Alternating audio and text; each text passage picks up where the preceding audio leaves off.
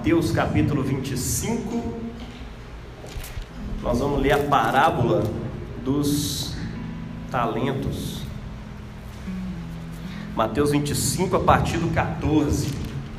À medida que o nosso calendário litúrgico vai se aproximando do final, é, do seu cume, né? o calendário litúrgico vai ali, né? do Natal, começa no Natal, né?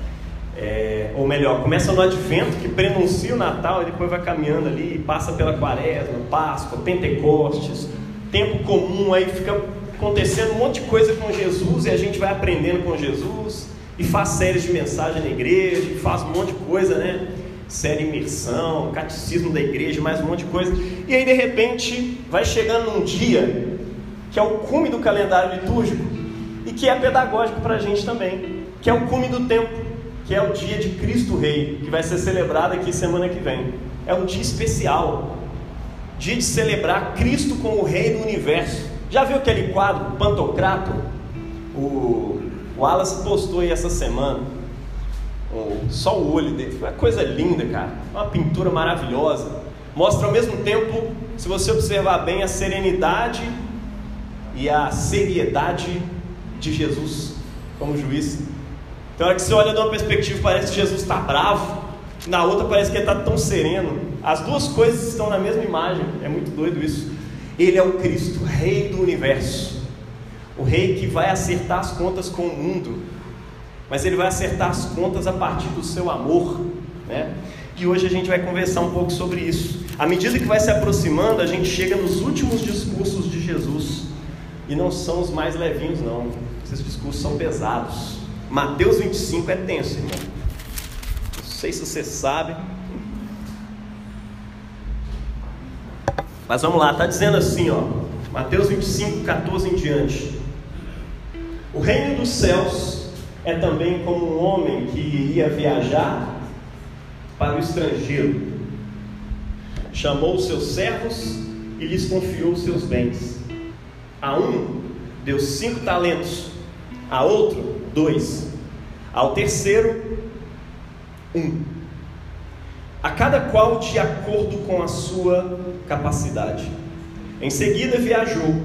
O servo que recebera cinco talentos saiu logo, trabalhou com eles e lucrou outros cinco. Do mesmo modo, o que recebera dois lucrou outros dois. No entanto, aquele que recebera um só foi cavar um buraco na terra e escondeu o dinheiro do seu senhor.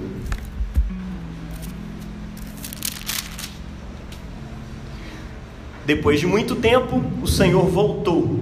Depois de muito tempo, o Senhor voltou. E foi ajustar as contas com os servos. Aquele que recebera cinco talentos entregou-lhe mais cinco, dizendo: Senhor, tu me entregaste cinco talentos, aqui estão mais cinco que lucrei. O Senhor lhe disse: Parabéns, servo bom e fiel. Como te mostraste fiel na, na, administração de tão pouco, eu te confiarei muito mais. Vem participar da alegria do teu Senhor. Chegou também o que recebera dois talentos e disse: Senhor, tu me entregaste dois talentos, aqui estão mais dois que lucrei. O Senhor lhe disse: Parabéns, servo bom e fiel como eu te como te mostraste fiel na administração de tão pouco, eu te confiarei muito mais. Vem participar da alegria do teu Senhor.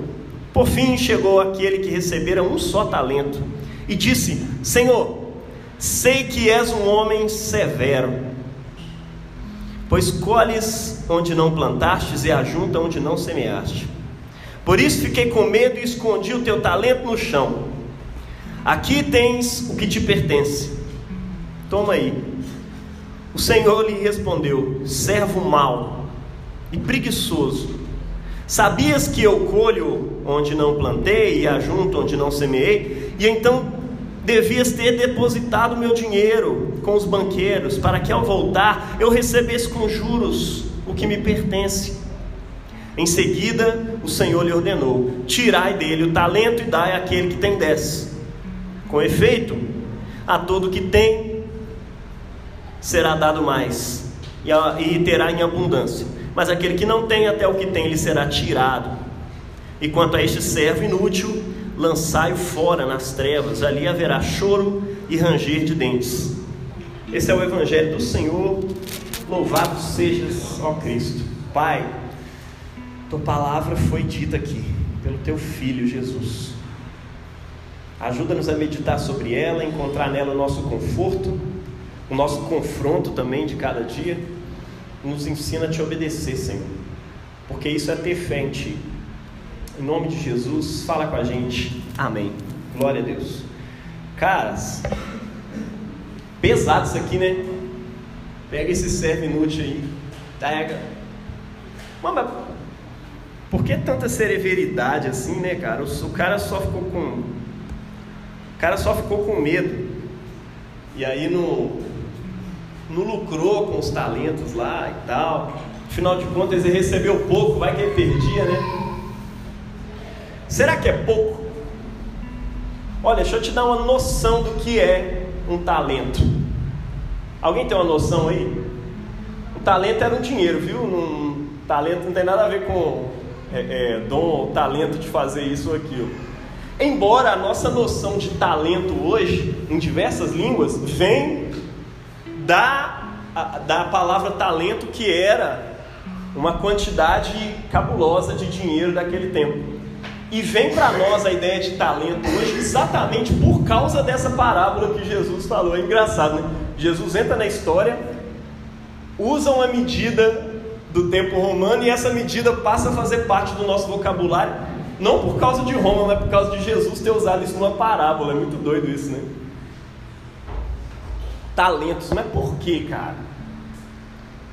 Porque a igreja sempre interpretou esses talentos da perspectiva de toda a graça, de tanta coisa que Deus nos dá para podermos administrar. E a gente precisa pensar a partir daí, tudo é graça. O que é um talento? É a grana que alguém conseguia juntar ao longo de 15 anos de trabalho. Um talento é tipo assim, é mais do que a sua aposentadoria. Você juntou 15 anos, suponhamos. Sei lá, eu juntei é, é, hoje em dia eu não sei como é que rola de juntar, às vezes você consegue juntar mil reais por mês, às vezes você consegue juntar 500, 100, mas imagina aí ao longo de 15 anos você juntando isso, é dinheiro pra caramba, é isso. Um talento, velho, é muita grana. É coisa assim para um senhor sair, falou, oh, Vandinho, eu tô te dando aqui um talento, mano. Investe esse rolê para mim. Se ele colocar lá no Nubank ou no PicPay rendendo ali 102% CDI, já está assim bom pra caramba, porque é engraçado, porque ele demora. E essa parábola foi colocada aqui para poder lembrar a gente da demora. É interessante porque esses dias eu estava meditando e falando com Deus, Deus, o lance da demora tem me incomodado muito, tem me dado uma aflição porque pô, o Senhor Jesus está demorando. E é claro, né? Eu nasci ontem, né? Eu nasci tem 35 anos, o, cristianismo tem 2 mil. Que, que sustentou tua igreja ao longo desses séculos e por que, que eu fico tão preocupado com essa demora da vinda de Cristo e tal? Deus, me dá um alento aí sobre isso e tal, fala ao meu coração, porque o que normalmente os teólogos vêm fazendo aí ao longo do, do século 18, 19, 20, é vendo essa demora e falando assim, cara, talvez a, a esperança fosse só isso aqui mesmo. Talvez a esperança fosse só o que a gente tem nessa terra mesmo, e o máximo que a gente conseguir transformá-la num mundo melhor. E aí você começa a ter escatologias um pouco mais pessimistas, ou talvez nem tão pessimistas assim, talvez mais utópicas, mas que confiam mais no trabalho do homem. E isso não é só do lado liberal da coisa, do lado é, é, fundamentalista também. Né? A galera começa assim, ó, a, a, o que importa nessa vida é a gente lucrar muito, ter muita prosperidade. E aí nascem perspectivas de evangelho do bem-estar social, da prosperidade, fraga. Tipo assim, se você não está sendo próspero, bem-sucedido, você não tem muita grana, né? ou pelo menos o suficiente para pagar suas contas e coisas do tipo, você não tem muita fé, não. Tem fé suficiente, está faltando alguma coisa em você, você tem um problema, você tem um defeito na sua fé. E aí as pessoas começam a se apegar muito a essa era que, de acordo com Jesus e com todos os apóstolos que anunciam o Evangelho no Novo Testamento, esse mundo é um mundo que está passando. O apóstolo Paulo chama ele de século, este século. Não vos apegueis a esse século, não vos conformeis com este século. Por quê? Porque isso é um tempo, está passando e a nova criação está surgindo como uma mulher que está em dores de parto. A nova criação está vindo como se fosse uma coisa dando à luz. Os apóstolos falavam assim, os primeiros cristãos falavam assim, ao longo dos séculos foi assim. E quando eu vejo essa perspectiva, isso me alegra, mas quando eu olho para a história, eu fico assim: Deus, será que eu não tenho que me juntar com essa galera que está mais preocupada em naquilo que eu posso adquirir aqui, na felicidade terrena que eu posso ter nessa terra? Ou talvez em um engajamento social que transforma esse mundo num mundo melhor. E eu falei com Deus, Deus, me dá um alento, sério mesmo, porque isso está me sufocando. E cara, caiu exatamente num domingo em que não tinha mais série de sermões, né? Jared pregou semana passada sobre o início da, da, da, igreja na Europa, que a coisa toda foi lindo, né? E que falou muito ao nosso coração, porque tem muito a ver com a com o mandamento, com a construção dessa igreja, a estação casa e tal. Aí de repente chega o evangelho desse domingo, Deus vem falar no meu coração sobre o tempo, o Senhor que demora. E a primeira coisa que eu queria que você atentasse é para isso. O Senhor demorou. Tinha tempo suficiente para pegar um talento que é coisa pra caramba. Sabe, se eu tivesse pedido você para repetir uma coisa pro irmão do seu lado, falou, gente, um talento é coisa pra caramba. É isso. Fala isso pro pessoal do seu lado. Velho, um talento é coisa pra caramba. Esquece disso não. É porque a gente fica assim, não, o carinha recebeu só um talento, coitado. Velho, um talento é muita coisa. É muita coisa. E aí quando você pensa que ele demora, e é isso que Jesus está querendo que a gente atenta aqui, volta aqui, é o ventilador, né? Olha só, o reino dos céus é como um homem que ia viajar para o estrangeiro. Primeiro, ele saiu daqui. Jesus está falando dele mesmo, tá? Eu acho que é meio óbvio isso na parábola aqui. Jesus está falando dele mesmo. Ele foi para o estrangeiro. Se a gente pensar que é Deus encarnado na nossa terra, na nossa carne, na nossa, no nosso tempo, e ele foi para o estrangeiro, ele saiu agora desse tempo, dessa carne, ele levou essa carne para o outro lado sei lá da onde. O céu. e o céu, da perspectiva daquele pessoal lá, não tinha a ver com o céu simplesmente das nuvens, sabe? É uma realidade que coabita com essa aqui. E de repente atravessa-se essas realidades. Né? E Jesus, com o corpo ressurreto, habita agora essa eternidade. Isso é muito doido, velho, para nós. Então ele foi para o estrangeiro, chamou seus servos e lhes confiou os seus bens. Lhes confiou os seus bens. Pensa comigo. Jesus vai para o estrangeiro e ele confia aquilo que é dele. Primeiro ele nos confia a sua missão, né? Depois da ressurreição, a primeira coisa que Jesus faz é: gente, toda autoridade me foi dada no céu e na terra, portanto, vão e façam discípulos. Como assim vão e façam discípulos? É assim como o Pai me enviou, eu vos envio. Está entendendo? Essa é a oração de Jesus ao Pai lá em João 17. Pai, assim como tu me enviaste, eu vos envio. E eu só te peço que o Senhor os santifique na verdade. A tua palavra é a verdade. Ou seja, Jesus nos deixa bens muito preciosos. Primeiro desse bem que eu queria que você pensasse é a própria missão de Jesus que era fazer discípulos. O que é fazer discípulo? A gente já falou isso aqui né, na, na série, primeiro sermão da série passada, né? Fazer discípulo é reconciliar pessoas com Deus. Nós cristãos temos a perspectiva de que o ser humano se separou de Deus por meio da desobediência, que afeta a todos nós como seres humanos. E o caminho de volta é exatamente o da obediência, da qual a gente é incapaz.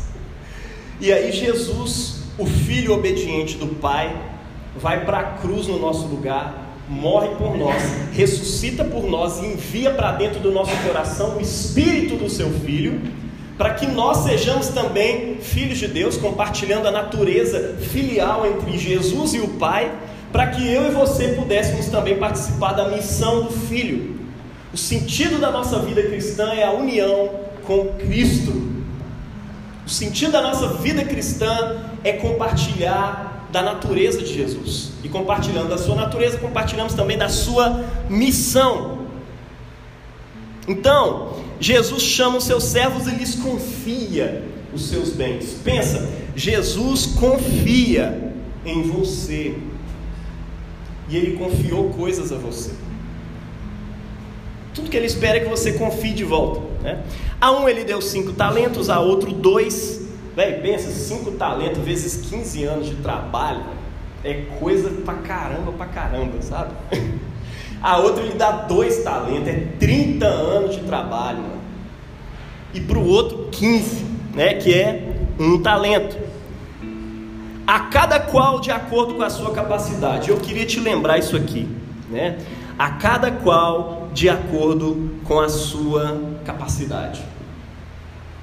Deus não te dá responsabilidades maiores do que aquelas que você dá conta por meio do seu espírito. E por meio do espírito dele, ele vai te fortalecer para que você faça aquilo que ele te convidou para fazer. Tem o básico da missão e tem mais um monte de coisa que ele te confiou. Porque os talentos são coisas assim, para além do que você pode imaginar. Então, cada um recebe de acordo com a sua capacidade. Às vezes, quando a gente está reclamando demais, a gente precisa se lembrar disso. Deus não me deu um fardo maior do que eu posso suportar. Isso não vale só para o pecado, não, para a tentação, mais um monte de coisa que a gente costuma aplicar sempre no lance da tentação, né? Mas a sua missão que Deus te deu não é maior do que você dá conta de suportar. Às vezes até parece. Tem hora que parece muito mesmo.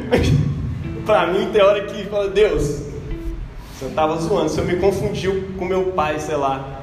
Mas é, não é Jaime Magalhães Sepúlveda, é Jaime Magalhães Sepúlveda Júnior. tem uns problemas aí, Deus, que. Aí Deus falou, pode ficar tranquilo que eu sei certinho quem é você, pode ficar de boa. Eu não te dei um fardo maior do que você dá conta de suportar. E aí, quando eu confio em Deus, em fé, para poder dar conta desses talentos, Aí eu vejo que realmente o trem funciona mesmo. É só ir lá e fazer. E às vezes eu, eu só preciso dar um primeiro passo, que é um passo assim. Sabe aquele passo mais difícil que você dá na vida? Parece que tem uns grilhão preso ali de 50 quilos que você não consegue arrastar direito. O meu primeiro passo é sempre assim, irmão. Mas se eu não der ele, eu vou ficar o dia inteiro preso naquele saco de cimento. É assim. Eu não dou conta. Por quê? Porque a, meu cérebro funciona desse jeito. Talvez o seu não seja desse jeito, tá? Mas não funciona assim, exatamente. Mas normalmente é o meu. Dar o primeiro passo para poder dar um rolê com meus filhos, para poder sair da cama, para orar, para fazer algum exercício físico, tomar uma iniciativa de fazer alguma coisa nova, talvez ligar para um terapeuta e falar: Eu quero voltar. recebe-me de volta. Dá esse primeiro passo, meu irmão. Tem, tem gente que é tenso, mano. Eu sou um desses. E normalmente, assim, 90% dos meus primeiros passos é sempre assim mesmo. Faz parte. E quando eu dou, é quando eu tô lá, eu caraca, mano. Eu dou conta. Aí a hora de Deus te dar um safanão, na verdade você não dá conta, meu filho. Isso chama fé. Isso é andar por fé. Você confia que eu vou te sustentar e aí você anda. Aí eu faço a água ficar dura embaixo do seu pé. Aí você dá um passo, caraca, eu ando em cima da água. Aí você dá outro passo, não, velho, eu ando mesmo em cima da água. Porque andar nesse tempo que a gente vive, mano, tem hora que é tipo uma. É um milagre, velho. Tem coisa que é um milagre, mano. Aí você me vê lá fazendo um story com meus filhos na rua, pode ter certeza, foi um milagre eu me levantar da cama para fazer isso. Por quê? É só por uma questão psicológica mesmo, tá? Às é depressão, é, é, é o remédio que está lá na adaptação ainda, não termina essa adaptação de jeito nenhum. Mas eu estou tomando certinho. Sempre que eu me lembro, eu tomo. O problema é que o problema é de TDAH, né? Tipo... Mas eu tomei todos os dias até hoje. E cara, aí a gente vai. E Jesus vai, segura o seu pé. E a nossa caminhada cristã é sempre andar em fé, velho. É sempre um milagre. Você está em pé, você está trabalhando, é um milagre, você não faz ideia. E quando você se esquece que é um milagre, de repente você começa a se afundar no meio daquilo ali. E é Deus te lembrando. É tipo Pedro. Se és tu mesmo, Jesus, manda eu ir ter contigo. Aí Jesus fala: Vem então, Pedro. Falou: Já que você falou, eu vou. E aí ele vai na confiança. Fé é nada mais, nada menos do que confiança. Fé não é o Kamehameha que você não tem fé, fé, fé, fé. Confia em Deus, Deus. E aí daquilo vai crescendo, aí você vai dar um Kamehameha para expulsar um demônio, ou para vencer algum pecado, ou para pedir a cura de alguma doença. Não funciona assim. Fé é simplesmente confiança. Pistes, confiança em alguma coisa. Jesus está pedindo que você tenha confiança nele. Pedro confia na palavra de Jesus e ele vai. E vai olhando para Jesus, de repente olha para o barco, olha para. Deve ter olhado para os discípulos, velho, vocês estão vendo o que eu estou vendo? E os discípulos assim, boca aberta. o cara está andando mesmo em cima da água. Aí de repente ele começa a olhar que as ondas estão. Mano, será que não é que, tipo, se fosse o cara do século XXI, com toda aquela carga maldita lá do século passado, será que essa maré não está baixa e de repente meu pé está na areia e aí está parecendo que eu estou em cima da água, sabe? Será que não foi isso que aconteceu? Aí de repente ele começa a afundar. Jesus, socorre-me! Oh, homem de pouca fé. É, vem cá. E ele segura e sustenta, porque Jesus não vai deixar você afundar, não. Às vezes só deixa você afundar o suficiente para você ver que você estava andando só por fé mesmo. Era ele que estava sustentando o seu pé em cima da água, sabe? Você vai, Amor Jesus, eu dei conta de andar. Falei, pois é, meu filho, vamos treinar isso mais aí, né? Sabe por quê? Eu já disse aqui, vou repetir. Um trem que eu aprendi com Dietrich Bonhoeffer, naquele livro Discipulado, até onde eu consegui ler, porque aí as outras leituras vieram e eu não pude continuar. Que fé e obediência são simplesmente duas faces de uma mesma moeda. A gente fala, ah, eu sou salvo pela fé. Sim, meu, tu é salvo pela fé. Mas a fé, ela não é uma coisa assim, simples. Fé é o que? É o pensamento positivo? Não é. Fé é o que? É aquela, aquele desejo? Não. A fé ela se manifesta quando você anda. A fé ela se manifesta quando você obedece. O apóstolo Tiago trabalha essa temática no livro dele, né? A fé sem obras é morta. Assim como o espírito, o corpo sem espírito é morto, a fé sem obras é morta. Se alguém diz que tem fé, tá, confia em Deus tal, pode semelhante fé salvá-lo? Não. Aí ele chega ao absurdo que deixou alguns reformados com vontade de tirar o livro de Tiago da Bíblia. Porque o homem não é justificado somente pela fé, mas também pelas obras. Mas, pô, sério que está aqui? Bem que Lutero queria tirar esse livro da Bíblia, não conseguiu. Mas tá lá o negócio. Sabe por quê? Porque fé precisa ser entendida na nossa cabeça. Fé barra obediência. Fé é obedecer. Ninguém obedece se não tiver fé. E ninguém tem fé se não tem obediência, porque é na obediência que a fé se manifesta. Está entendendo? É assim que funciona no reino de Deus. Pedro tinha fé e tinha confiança em Jesus. Essa confiança ela é manifesta na hora que ele pisa na água. Bonhoeffer chama isso de tipo, o lugar em que a fé é possível, alguma coisa assim, porque tem um lance de tradução ali que fica difícil. Mas Jesus sempre te leva para um lugar onde a fé é possível, barra necessária. E aí só com a fé que a coisa vai funcionar. Mas a fé é a obediência. E a obediência é a fé. Não tem como você distinguir uma coisa da outra. Tá entendendo? Não dá. É simplesmente dar o passo, velho. Só dar o passo. Tem gente que fica assim, nossa, será que eu tenho fé mesmo? E aí você fica lá eternamente naquele loop. Tenho ou não tenho? Meu pai falou de, uma, de um ditado chinês que alguém, se é um sapo perguntou para uma centopeia, pode ser algum outro bicho que perguntou para a centopeia, qual pé que você movimenta primeiro quando você vai andar? É o. Peraí, deixa eu ver. Ela foi tentar andar e travou e não conseguiu andar. Porque ela tentou racionalizar aquilo ali e não deu conta. Fé, velho, não tem jeito de você ficar pensando, será que eu tenho ou não tenho? Só vai, irmão, só isso. Confia na palavra de Jesus e vai. Amém? Ouve a palavra. É isso. Então ele dá a cada um de acordo com a capacidade que tem. Por isso que eu botei o título do sermão hoje, que vigiar é trabalhar, porque esse tema, inclusive a segunda leitura de hoje, que está lá em Tessalonicenses, é sobre vigiar. Nós estamos num tempo entre a primeira e a segunda vinda de Jesus, e nesse tempo a gente precisa vigiar, porque ele vem a qualquer momento como ladrão na noite.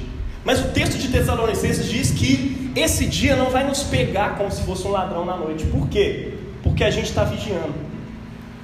Mas vigiar lá em Tessalonicenses está em completa consonância com aquilo que Jesus está falando em Mateus capítulo 25. A leitura de semana passada foi das dez virgens se preparando para a chegada do noivo, e o noivo não chegava e o pessoal dormiu, tá ligado? Todo mundo conhece mais ou menos essa parábola. Aí a de hoje é sobre os talentos. Jesus está querendo dizer alguma coisa a respeito do que é esse lapso de tempo em que o noivo vai, some, e a gente fica aqui sem saber o que, que eu faço. E Jesus está dando os passos aqui, olha, eu sei que você tem que fazer. Eu vou te dizer. É? Vigiar, esperar, porque o noivo está chegando. Mas o que é esse vigiar? É eu ficar alerta, é não dormir? Como é que é isso? E aí Jesus vai desenhando. Né? Aqui, nessa parábola especificamente, tem a ver com administrar os bens que ele te deu. Ou seja, vigiar é nada mais, nada menos, da perspectiva do reino de Deus, que trabalhar.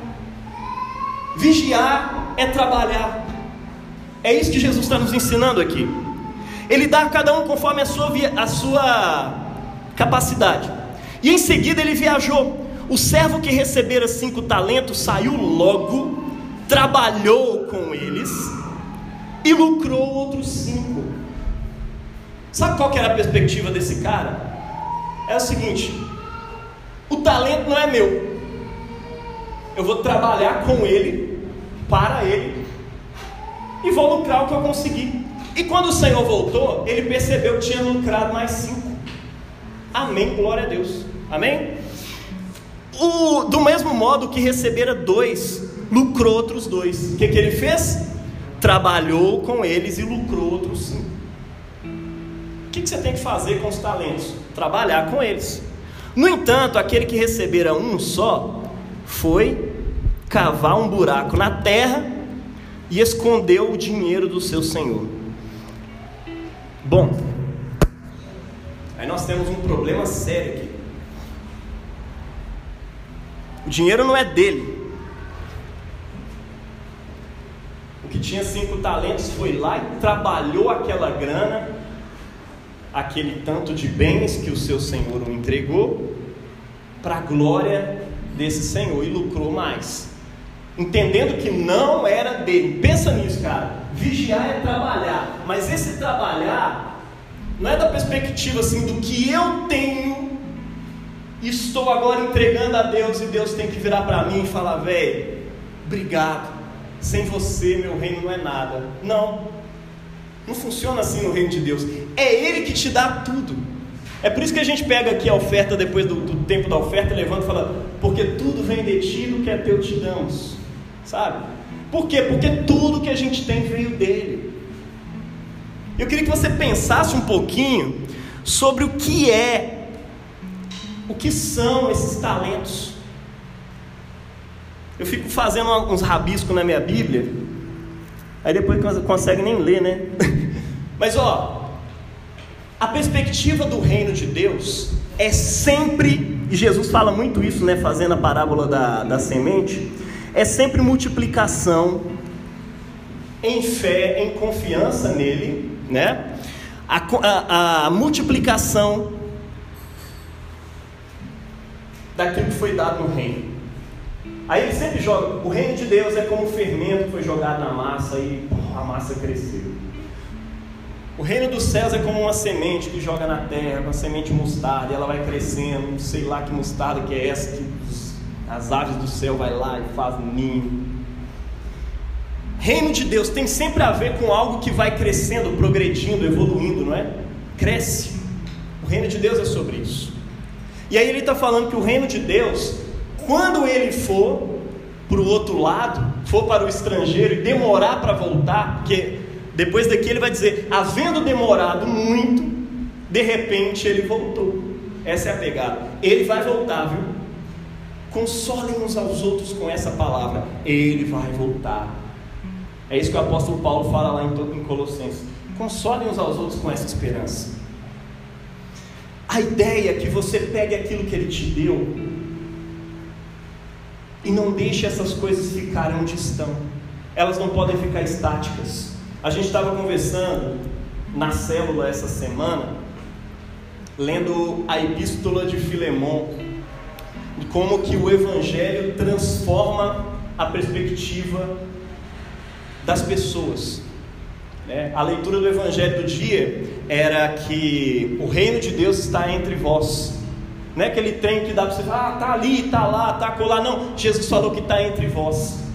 E quando chega no tempo do apóstolo Paulo, naquela escrita daquela carta, cerca de 55 anos depois, o apóstolo Paulo vai apelar para um amor que foi gerado no coração de Filemão, com um homem de Deus que cuidava e acolhia dentro da sua casa a própria igreja de Coloss, dos Colossenses, a igreja de Colossos, estava reunida na casa do cara. E Paulo fala assim: Cara, você é um cara cheio de amor, o reino de Deus chegou no seu coração, você manifesta as coisas desse reino e tal. E como você é um cara cheio de amor, quero apelar para esse amor e dizer para você: Olha aqui, um cara que era teu escravo, agora é meu filho na fé, e ele está voltando aí.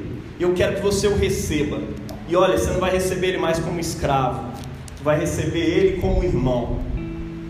E para não te constranger a uma obediência forçada, eu gostaria que você fizesse isso de coração, estendesse essa irmandade a ele. Você não vai receber ele mais como teu escravo, porque no reino de Deus vocês dois agora são iguais, não tem essa diferença entre vocês. multiplicar os talentos tem a ver com deixar a semente do reino de Deus florescer no seu coração e transformar a sua perspectiva de vida.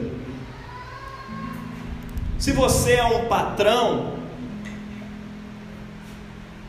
faça pagamentos justos, dê condições de justiça para aquelas pessoas a quem você precisa pagar.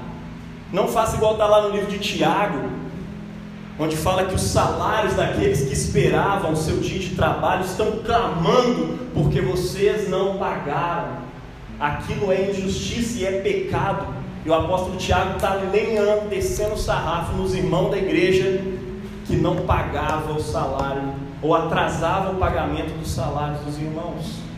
Seja justo com aquilo que Deus te deu para administrar. E olha que doido. Para você que é senhor de escravos, eu não quero que você seja um senhor de escravo mais legal e que ele seja um escravo tratado bem. Não, eu quero que você pare com essa relação entre escravo e senhor. E você agora não receba ele mais como teu escravo, tu vai receber ele como irmão. E para não ficar só no apelo aqui emocional, eu queria dizer para você que você me deve. Inclusive a tua própria vida tu me deve. Só para assim, não deixar você meio constrangido, mas só para te lembrar um pouquinho, né? E ele dá aquela constrangida no irmão Filemão, para que receba aquele homem que antes era escravo dele, o Onésimo. O reino de Deus está entre vós e ele precisa transformar a sua perspectiva de vida. O que mais que ele te deu e que precisa ser transformado, meu irmão? Eu fiquei fazendo coisas aqui, olha só, família. Família é um talento incrível que Deus te deu.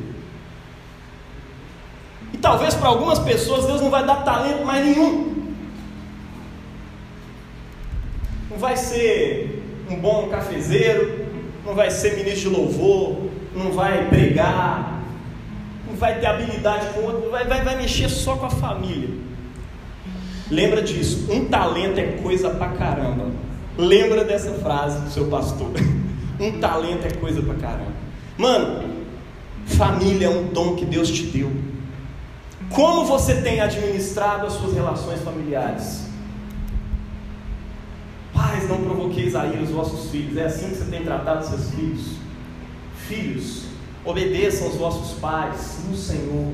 Esse é o primeiro mandamento com promessa. Respeito. Então, hora que você esquece com quem que você está falando. Como tem sido a administração dessa relação familiar a partir da ideia de que o reino de Deus chegou e está entre vós e é uma semente que entrou no teu coração e agora ela precisa florescer? Como é que você anda tratando o seu marido? Como é que você anda tratando a tua esposa? Como é que você anda tratando a administração dos bens daquela casa? Você tem gastado irresponsavelmente? Olha, vigiar é trabalhar, e é trabalhar bem os talentos que Deus te deu para administrar. Ele foi ali e já volta. E quando ele voltar, não se engane, meu irmão. Tem gente que acha que vigiar é simplesmente ser uma pessoa hiper santa. Eu sou o irmão que não viu pornografia, que não pegou as meninas da igreja, que não fumou, que não bebeu e que fez tudo certinho, né? Mas era um pai nojento que batia na esposa ou tratava mal, lidava com os filhos como se fosse cachorro, não administrava o talento do tempo que faz parte ainda desse talento da sua família, não cuidou, não teve tempo, não esteve ali junto. Olha, quando Jesus voltar, as coisas que ele vai observar, é claro, a questão da moralidade, né? Ela é uma coisa importante também no reino de Deus, tá? Eu não estou dizendo aqui que Jesus está nem aí para isso. A moralidade também é uma coisa importante. Mas quando Jesus fala comparando os fariseus com o pessoal do reino de Deus, sabe o que, que ele fala? Se a vossa justiça não exceder em muito a dos fariseus, de maneira alguma vocês vão entrar no reino dos céus. Sabe por que ele estava falando isso? Porque a justiça dos fariseus consistia simplesmente em regras morais, em ser o cara certinho. E Jesus está falando, cara, isso não é o centro da vida. Quando você faz da santidade, da moralidade pessoal, sexual, financeira e mais um monte de coisa, o centro da sua vida, você se torna uma pessoa moralista. E não é isso que eu quero. Isso é importante, mas isso é secundário em relação a algumas coisas que são centrais. E quando você continua a leitura do livro de Mateus aqui 25, e você chega em, nos versos 31 até o verso 46, Jesus vai falar que essa, esse vigiar tem a ver com cobrir o que estava nu, tem a ver com visitar aquele que estava doente, Porque eu estive com fome e você me deu de comer. Eu estava com sede e você me deu de beber. Eu estava nu e você me vestiu. Eu estava doente e você foi me visitar. Jesus não fala hora nenhuma sobre aquele tanto de coisa que era importante para eles naquele tempo, aquela moralidade toda. Você está entendendo? Vigiar é trabalhar, mas trabalhar o que? Trabalhar o amor da perspectiva do reino de Deus sem ignorar nenhuma dessas coisas. que mais que ele te deu para administrar? Talento era dinheiro, né? Era riqueza. Então talvez o seu dinheiro também seja esse talento. Como é que tem sido a sua relação com o dinheiro? Ela também é importante, sabe por quê? Porque é dom, é graça, é talento dado por Deus. Sabe o que mais? O tempo histórico em que você nasceu. Você não nasceu no século XIX. Alguns aqui nasceram no século XX para poder entrar no XXI, trazendo alguma perspectiva, alguma coisa. E Deus tinha um propósito para fazer você nascer exatamente onde você nasceu, no lugar geográfico que você nasceu, na família que você nasceu. Tudo isso é importante, é parte do dom que Ele te deu. Amém? É parte do dom. É parte do talento que você precisa administrar. Ele quer que você administre e administre bem. Igreja, espiritualidade, como você tem administrado o seu tempo, sem ter relação com o Senhor do tempo? Aquele que te dá o tempo para que você possa viver e administrar os talentos, queria também que você cultivasse uma coisa importante que é a sua vida de oração. E quando ele chegar, ele vai observar como que você lidou com tudo isso. Sabe por quê? O texto seguinte está dizendo isso, né? Depois de muito tempo, o Senhor voltou e foi ajustar as contas com os seus servos. Ajustar as contas. Às vezes você está acostumado com um Jesus que não vai ajustar contas com ninguém, Jesus morre lex, paz e amor, está tudo bem, está tudo certo, não, está de boa. Não, o próprio Jesus está dizendo aqui que ele vai vir e vai acertar as contas, de acordo com o que cada um fez. É estranho, né? Porque a gente tem uma perspectiva de graça, e é graça mesmo. Mas a Bíblia diz que cada um vai responder, vai ser julgado no tribunal, de acordo com as obras de cada um. O apóstolo Paulo fala isso lá aos Coríntios.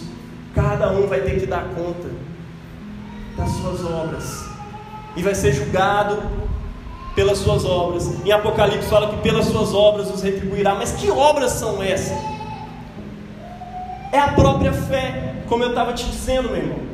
Fé e obra é a mesma coisa, fé e obediência são duas faces de uma mesma moeda. É impossível você dizer que vai deitar numa rede e dizer eu tenho fé em Deus e Ele vai me salvar e é nós, Jesus, estou só esperando aqui a tua vinda, não tem jeito, meu irmão. Esperar é trabalhar. Vigiar em Cristo é trabalhar para Cristo, é trabalhar em fé, é confiar nas palavras dele e dizer: Jesus, foi você que me deu para administrar e agora eu vou administrar em amor, porque eu sei que um dia o Senhor vai voltar para poder acertar as contas com a gente. E ele voltou e foi ajustar a conta com os seus servos, e é essa a nossa relação com Ele. Nós somos servos, Ele é Senhor, é Ele que determina a forma como a gente tem que lidar com todos esses talentos que Ele nos deu. Dons, quantos dons Deus não te deu? E Ele está esperando que você sirva na casa de Deus também, porque isso é parte da nossa missão. Eu sei que a gente tem uma teologia mais integral, que inclui que aquilo que você faz lá no consultório de psicologia, ou aquilo que o pedagogo faz na gestão de uma escola, ou aquilo que você faz lá no seu trabalho, é parte do reino de Deus e é para a glória de Deus. Mas às vezes a gente esquece que existe uma igreja da qual a gente faz parte, e que é exatamente com os dons e talentos que Deus colocou em cada um que essa coisa aqui funciona. E a gente se esquece disso. É tanta coisa para fazer, Falar, ah, mas eu já tenho minha missão lá, tá, tá grande demais e tal. Gente, não se esqueça disso. A igreja existe ao longo dos séculos, a partir da generosidade dos irmãos que estão vigiando e trabalhando. Se não fossem pastores que tiveram tomado, tiveram uma decisão um dia na sua vida de dizer, pai, O Senhor me chamou para isso. E eu vou, eu vou te servir cuidando de pessoas.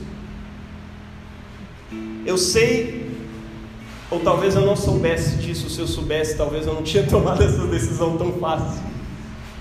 O quanto de sacrifício vai custar para minha família, para minha saúde mental, para minha relação com meus filhos que vão vir ainda. Eu nem era pai quando eu fui tornei pastor.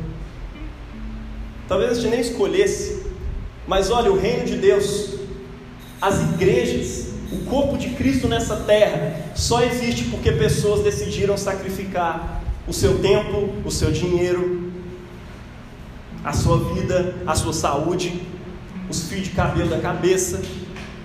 É assim que funciona. Sempre que você estiver achando o trabalho da igreja muito difícil, lembra disso. É assim que o reino de Deus funcionou ao longo dos séculos. E hoje nós estamos trabalhando bem, porque no início a galera costumava perder a cabeça literalmente. Né? Meu irmão, trabalhe, trabalhe. A gente não faz nenhuma parte.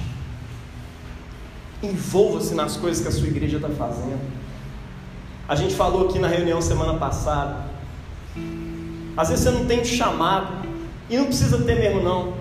Eu estava assim, gente, você tem chamado para poder trabalhar com criança, nos ajude. Nossas crianças ficam gritando e correndo para um lado e para o outro e tal, porque a gente ainda não tem um ministério bem organizado de criança, um ministério infantil aqui nessa igreja. Precisamos de pessoa. Aí você fica assim, ah, porque eu não tenho dom e tal.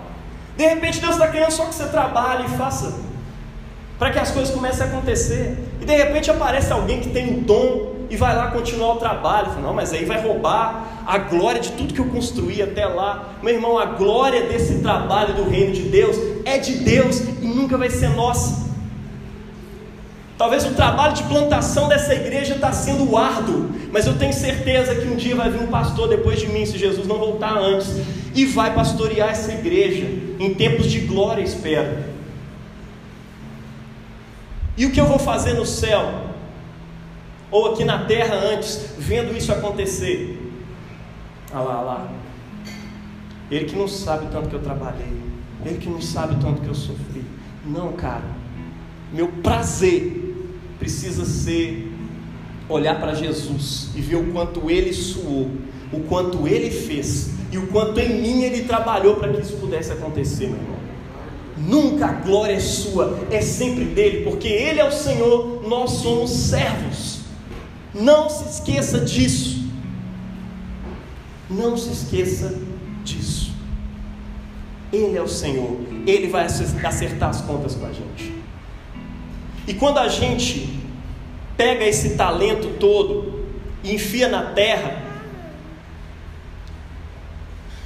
numa perspectiva talvez de medo, numa perspectiva talvez de raiva de Deus. Meu irmão, numa perspectiva que Jesus ele vai pegar esse cara depois e vai dizer para ele, olha, um foi servo bom e fiel. Ou seja, ele administrou com bondade e com fidelidade a Deus aquilo que Deus o confiou. O outro ele vai chamar de mal e preguiçoso. Olha, eu não quero receber essa palavra da parte de Cristo um dia. Jesus é muito sincero com esse cara. Quando você pega esses bens e talentos e tudo que Deus te dá, e não trabalha em cima deles, não se esmera em progredi-los, em fazê-los melhorar, em transformá-los em semente que prospera para o reino de Deus. Prospera em quê? Prospera em justiça, prospera em fidelidade, mais um monte de coisa. Meu irmão, isso se chama maldade. Não tem outro nome para isso. Você falou, não, mas Jesus está sendo duro, hein? Parece que ele está sendo duro. Mas olha, não tem outro nome para isso senão maldade e infidelidade. Por quê? Porque o negócio não é seu. Ele te deu para uma missão. E se você não trabalha essa missão, A única coisa que ele pode te dizer é: você é um servo mau. Segundo, preguiçoso. O que é um servo preguiçoso? É o servo que não confia, o servo infiel. É o servo que deita na rede e fala: ah, será que eu levanto? É porque assim, para mim tá mais fácil. Sabe aquela mentalidade mais animal do tipo, o animal ele vive para rejeitar a dor, fugir da dor e buscar prazer. É sempre essa a mecânica que determina a vida de um animal. Se você quer ensinar um cachorro, você pode dar um prazer para ele quando ele te obedecer e ele vai aprender a obedecer. Não é porque ele está afim, é porque ele vai ter uma recompensa. Ou talvez a recompensa de não apanhar, né? que é o que a maioria das pessoas fazem para poder treinar um cachorro, um cavalo, ele fica assim de olho no chicote e tudo mais. E às vezes você quer lidar com o reino de Deus nessa perspectiva meio animal, sabe?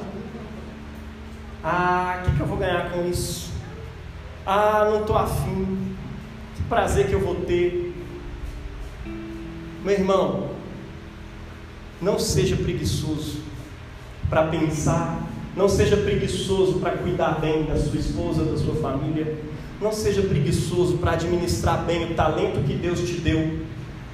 Se Deus te chamou para tocar bateria, se Deus te chamou para tocar violão, ou para algumas coisas a mais, alguns, alguns ganham mais talentos que outros, para servir e cuidar de pessoas, esmere-se no fazê-lo. O apóstolo Paulo fala isso, não é você que foi chamado para ensinar, esmere-se no fazê-lo, aprenda a ensinar bem. Eu fui fazer pedagogia por causa disso, porque eu ensinava na igreja, eu queria, achava que a pedagogia me ensinar a ensinar. Algumas coisas me ajudou mesmo. Mas é isso, esmere-se no fazê-lo, faça melhor, aprenda a desenvolver melhor aquilo que eu te chamei para fazer. Aperfeiçoe o dom de Deus que há em ti, aperfeiçoa a salvação que Ele também te deu de graça. Tudo isso é talento que Ele nos deu. E não aperfeiçoar da perspectiva de Cristo é maldade e preguiça. Não seja mal, não seja preguiçoso. Deus te abençoe. Em nome do Pai, do Filho e do Espírito Santo. Amém? Vamos orar?